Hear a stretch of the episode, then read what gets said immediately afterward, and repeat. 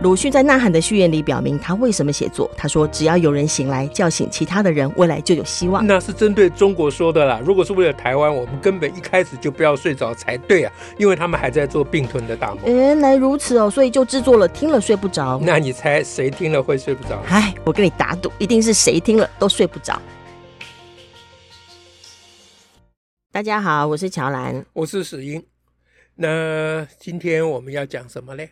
哦，最近呢，那个全国教师工会呢发布了一个问卷调查，哎、啊，要来谈一下嘛，就是那个，好啊，他是对高中职的老师，嗯，然后大概有一千六百份有效问卷，好啊，做的时间是三月二十六号到四月二十号，好的，关于一零八课纲的一个调查，嗯，那这个就也蛮有趣，因为标题呢是说有六成的这个将近六成的高中职老师觉得呢，才六成哦。哎、欸，我都已经感动嘞，才将近六成的高中老师觉得这一零八课纲的方向是正确的哈，嗯、但是呢，还是也有相当的比例的老师认为说啊，这个方向是正确，但是没有还是没有办法改变升学主义的风气，嗯，好，因为觉得说教育还是呃被升学主义给绑架了，嗯，就就就课纲没什么用的意思了，哎、欸，就是你们你们当时说一零八课纲弄素养导向啊，就是要让我们呃可以。可以改善我们的升学主义的问题、嗯、啊，可见没有啦哈。嗯、然后所以呢，全教总就建议说，那以后要检讨一零八课纲的时候，要好好的尊重第一线老师的实务经验，嗯，不要只听专家学者的理论哈。然后要建立教师资源系统等等的，嗯，哦、那这是一个一则新闻。嗯，听他们的意见，可能就不会有这课。我想说奇怪，而且我在他们早就知道没有用，而且我在课审会现场，我看到蛮多现场老师。哦他们都赞成，他们都是我们通过要能够通过这份课纲，都是现场课通过课审会的。啊，那他们可能没有代表性。哦哦，对。啊，不不管了，反正这个让我想起这两天那个我们编辑部开会的时候，嗯，就又在讨论那个歧视性言论啊，所谓说干话那种事情。哦，是，哎，对，那呃，我们新进同仁在那边讲半天，那我就跟他讲说。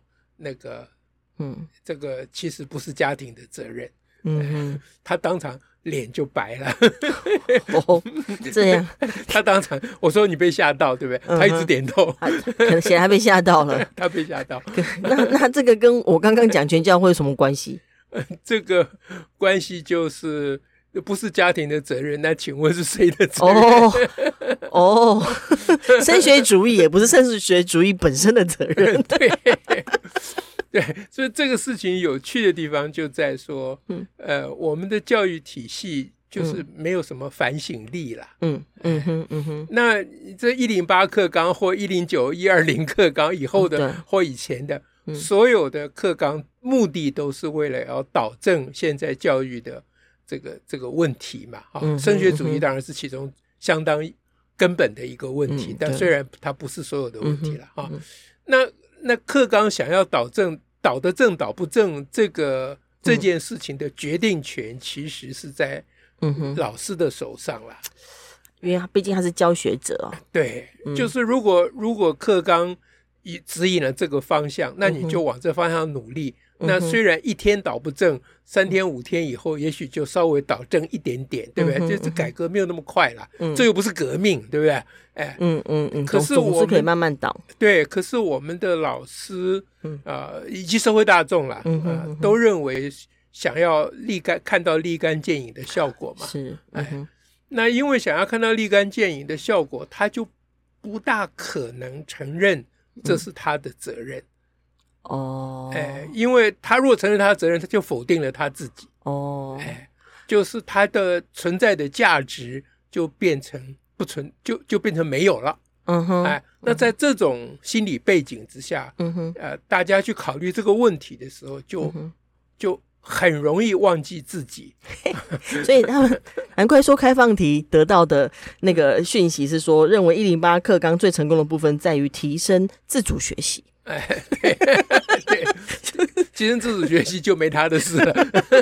咦，对，那那这种就是就是然后最后建议呢，哈，这样也就算了啦，哈，因为人非圣贤呐，啊，这没有关系，嗯，哎但是最后就会建议，就是说，那以后制定这些政策，必须要更听取或尊重第一线老师的意见等等啊，嗯，事实上，依你刚才讲，这个课纲课程课纲审议委员会已经有很多老师的代表，是啊，哎，对。但是，但是人们总是会怀疑他们的代表性，因为他们很可能是进步老师。嗯，啊，对，啊，就是比较关心，想的比较深入。嗯啊，但他们在第一线可能并没有什么影响力。嗯，他们虽然是老师，但他们没办法影响其他老师。嗯，那一般老师的想法还是说。啊，这个都是升学主义的问题啦！你课纲讲要那么漂亮的话，有什么用？讲什么素养导向？到时候考试还不是要考试？对，那升大学还不是要处理你的那个学测？嗯，那他从来没有想到，他可以从自身和他们的团体做起，因为他们不是一个人嘛。嗯啊，他们现在又有什么工会？这个工会那个工会的两个不同的工啊，那。教师已经组织起来啦。当初教师组织起来，我们抱有多大的期望啊！嗯哼，啊，那现在发现组织起来就是沉沦的顺的很好的借口嘛。嗯啊，现在就是说以后要听取我们的意见，已经听取你们的意见了，那不行，还要再听取我们的意见，再听取你们意见就不用改革了啦。因为升学主义还在啊！因为升学主义还在啊！大家两手一摊，那有这个升学主义怎么办呢？嗯，对不对？哎，所以，所以我那天还看到一个不知道谁讲说，嗯，呃，现在推动这个都没有用啦。嗯，哎，哦，哎，他们是怎么讲？呃，说不如把钱拿去给补习班。哦，那补习班还比较有效率的意思。对对对对对对，就是说学校里搞这些什么素养什么东西都没有用啊啊哦，对了，呃呃，我想起来，他的论点是说，呃，一直要去照顾这些后段的学生，花那么多钱啊，又什么繁星，呃，又什么加分啊，然后学校里又被他们脚步拖得很慢，嗯啊，那国家花这么多钱，不如拿去补习，呃，这个补助补习班。好，那你想想看，第一线教师的这种言论，嗯、你你你要把决策权交给他们，那还得了？哦啊，容许我讲一句不大礼貌的话，嗯、他们基本上就是应该是被改革的对象。就是好像忘记了说，今天你今天课纲的落实，还不是落实在教学跟教师身上？是嘛？怎么可能一个课纲本身利益良好，而他就可以自己就可以落实良好？就他利益如果不良好，那你可以说这不能怪我，因为他课纲把我往另外一头带嘛，对啊，不准我往这一头正确的方向走嘛。嗯嗯嗯。那他立意良好，他就让你往正确的方向走。那至于细节，那要你去克服啊。嗯哼。哎，不，也不要说你去克服，就是你去联络你们同才一起去克服，你们。力量那么大，嗯哼，对不对？比如说，呃，讲到考试，还是就比如说大学端了啊，大学端取材，哎，就甄选学生，还是要看成绩。哎，那你们教师会联合起来，啊，说大学端这这甄选学生不可以看成绩，为什么不这样讲？对，呃，现在大家想要弄多元入学，对，啊，又要繁星，又要加分，要看意愿，呃，用各种方式想要把这个升学升学主义呃稍微化松动一点，基本上不可能完全取消嘛，不容易啊，哎，稍微松动一点嘛，那从来没有得到你们教师团体的支持啊，啊，你们都在唱反调，你们说这根本没有用，因为这都是升学主义，嗯，是。这样好方便哦，对，讲起来很很容易，所以，所以我我为什么说不是家庭的责任呢？啊，哦，我主要是要，我当然不会认为说家庭没有责任了啊，但是如果整个社会都认为这是家庭的责任，嗯、社会的责任，嗯、啊，每一个人的责任，好，那就是没有人有责任。哇，这就这就很像那个。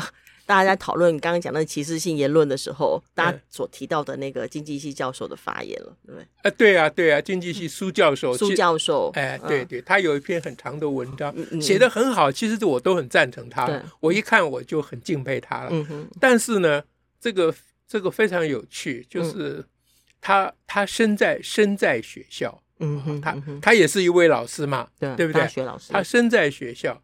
但他谈论这些，他又是经济系的老师，是啊，对，他谈论这些事情的方式，就是说，嗯，哎，他怎么说来着？他说要要建立一个好的社会环境，还是怎么样？对，就是这些孩子们从小在一个歧视性的社会啊，长大，所以他现在不能怪他们。是，就是他，他，他，当然，他当中也是很想要谴责嘛，哈，但每一点他都很难谴责下去了，哈，一定要说他们，呃，怎么都十八岁是成年人就要为自己负责了，他就提到说，事实上他们现在整天这样忙着读书，哈，整个状况也成为像小孩子一样了，嗯，所以我们要检讨的事情是，怎么会把十八岁教成像十三岁呢？嗯。那这样不知道检讨谁嘛？哈，然后另外就是说，呃，就是他们充满了歧视的言论要被谴责了，都念到建中跟台大还这么歧视，可是他们生长在一个充满歧视言论的环境当中啊，嗯、对不对？那他常常听到啊，在这个状况之下，我也也很难谴责的下去。毕竟连精英级的政治人物，嗯、哦，都整天也会讲这种歧视性的言论，所以小孩从那边学坏了，都学都他们你们这些呃环境就充满了这样子了，他当然会受到影响啊。嗯嗯，所以下一句就应该讲，这都是父母的责任。不过苏老师、苏教授比那个一般老师当然高明啊，是他并没有去把这个往家庭方向推啦。对对，但还是仍然有说啊，教育父母正确的教养方式。哦，对啊，还是有了，就是说改善环境的方法，就整个都来自于环境。嗯，那环改善环境的方法是根源在儿童的早期教养，所以教育父母正确的教养方式跟创伤知情。哦，这整个是他提出来的，Okay. 当时这一一整篇呃论述当中的最后的这一段的文字。那为什么不教育大学的教授？嗯、呃，这就跟跟那个课纲是因为升学主义的，这个是因为社会环境进步的教授苏教授 啊，跟教师会这些呃这些比较保守的哈、啊，嗯、或者是跟不上时代的这些第一线的教师群，他们本来是对立面的啊，是是。那，但是，比比如说，比如说，在教师群里面，他们可能认为说，如果国家认为这种话不能讲，那就给他记过、开除就好了。啊啊！可是苏教授不会这样嘛，所以他是进步的教育界进步人士，他认为要理解、同情。啊，小孩子，这个我绝对赞成的，对不对？啊，可是理解同情之后怎么办呢？是啊，那就要改变这个国家，改变这个社会，那就是叫做不要改变的意思。每次事情一讲到社会环境，就感觉上是没有着力点的意思。对，所以这个这个问题就是让我们回头来想说，那到底为什么要有学校啊？哦。就是社会不可靠，父母不可靠，所以才要有学校啊！你先告诉我，学校没办法，都要靠父母跟社会。是，啊、那我就不明白花那么多钱办学校干什么？嗯、我们干嘛不让每个每个小孩都在家里面就算了？呃，对嘛？啊，所以现在很多自学的人喊很大声，就是这个理，就是这个，哦、就这个话嘛，是对不对？嗯、就是说，你们学校也不能干嘛？每次讲到什么，你们都。就学校都没有责任，都怪我们，那我干脆自己教算了。嗯啊，对不对？就变成这样嘛。对，所以你要考虑这个整个时代潮流的演变。嗯哼，当初这个在在在这个工业革命之前啊，这所有的教育都是私人的教育嘛。嗯哼，对。那国家也有办教育，不过那是不是普及的？不是给呃，他是有有限的人的某个阶级的。对对。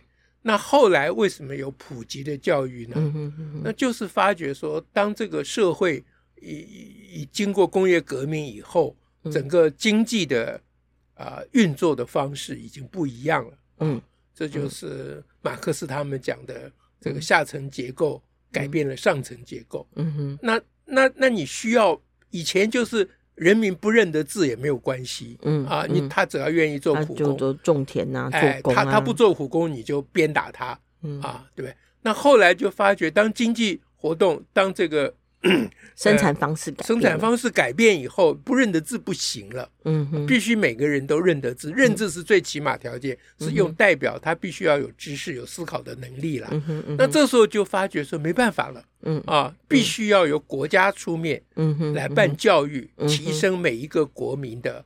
心智的能力，嗯，对不对？嗯啊，所以这个有了这个，才有所谓国民教育嘛，嗯、才有普及教育以及国民教育嘛。嗯对。那所以国民教育的设立之初，他就是知道家庭不可靠，是呃，因为你不能靠父母教小孩认字，因为连父母都不认得字，也不认得。对，那我们现在把这个情况时光推到今天，你不能期待父母教小孩不要歧视。嗯哼，因为连父母都在歧视，他也是在这个环境成长的。啊，这不就刚苏教授讲的吗？这是一个歧，整个国家是一个歧视的环境。社会谁组成的呢？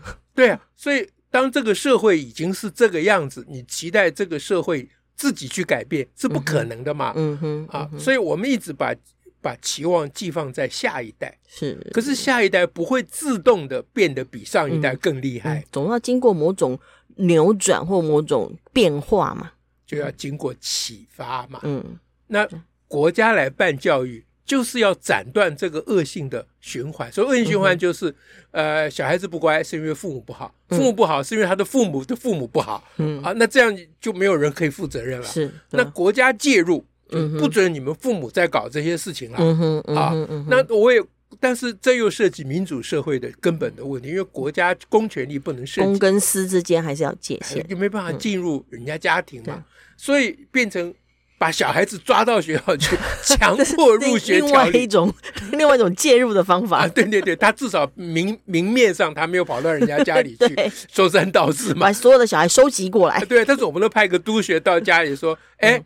呃，这某某爸爸，你这样讲话不对；某妈妈，你不能喂小孩吃这个。哎，这样不行嘛，不像话嘛，对不对？所以把小孩抢到学校去，这是在抢小孩啊。那从前抢小孩，主要是要抢小孩，就是告诉父母说，你不能把小孩送去做工。嗯哼，啊，你必须让小孩来念书。嗯哼，啊，那这个时代当然过去了。那现在抢小孩抢什么呢？嗯，就是学校要提供比较好的教育啊，因为家庭没有办法提供。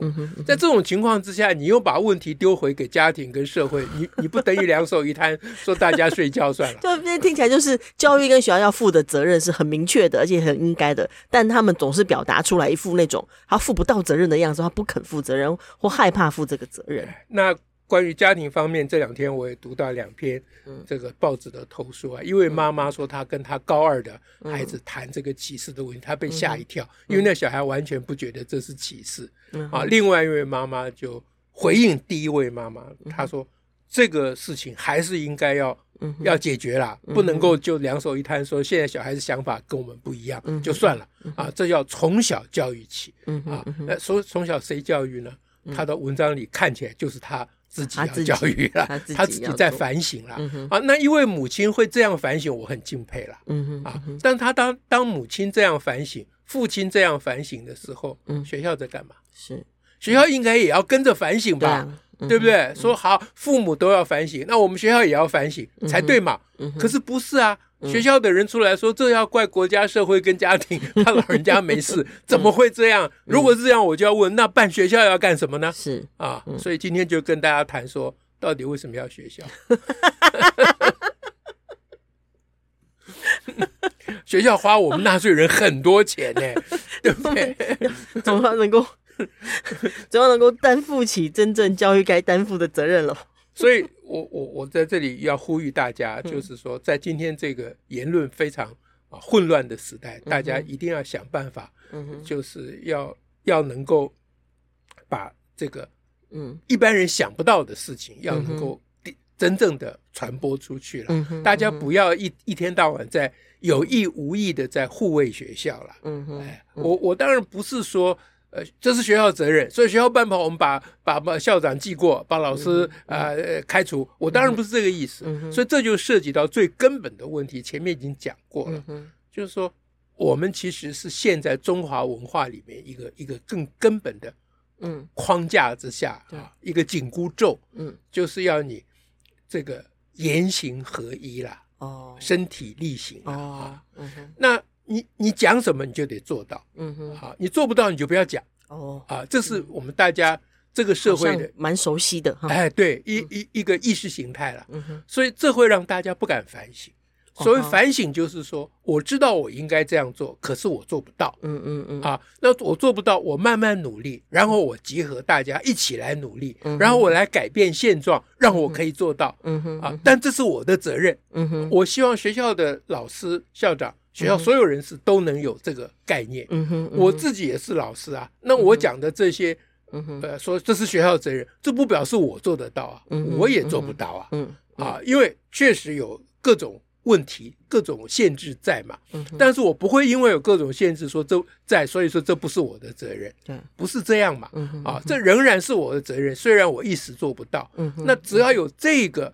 啊，这个知耻近乎勇嘛，嗯哼，啊，只要有一个知耻的这个基本的态度，我们就比较有希望嘛。你现在搞到大家就士大夫之无之无耻，谓之国耻嘛，嗯哼，你现在弄到教育界完全就不会自己反省，嗯，这个事情非常非常的严重，哎，嗯嗯嗯，所以呃，我们先从这个紧箍咒打开一下，那就要就要把这个问题放在心里，到底为什么要学校？对。好，今天就跟大家讲这个。好，感谢大家，下次再会，拜拜，拜拜。